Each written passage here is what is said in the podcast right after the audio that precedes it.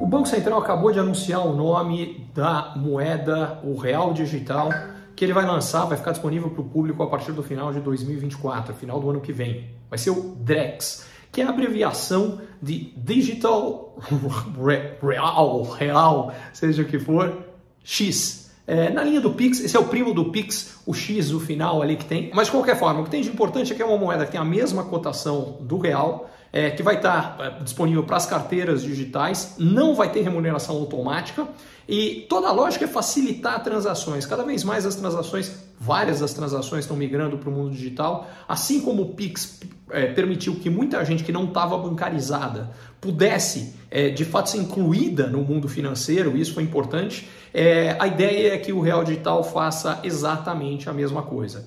É, faz parte de um processo que já vem acontecendo há bastante tempo do Banco Central de tentar modernizar e facilitar a, a, vida de todos os brasileiros do ponto de vista das transações financeiras. É uma boa notícia, mas na prática os impactos vão demorar, porque, como eu disse, a moeda só vai estar disponível de fato em implementação no final do ano que vem. Mas de qualquer forma, ver que o projeto está avançando é positivo. Mais um gol a favor do nosso Banco Central.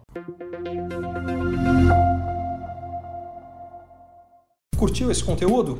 Assine para receber quando cada um dos próximos for publicado. E se de repente você achar que algum colega, amigo ou alguém da sua família pode gostar também, lembre de compartilhar. Até a próxima!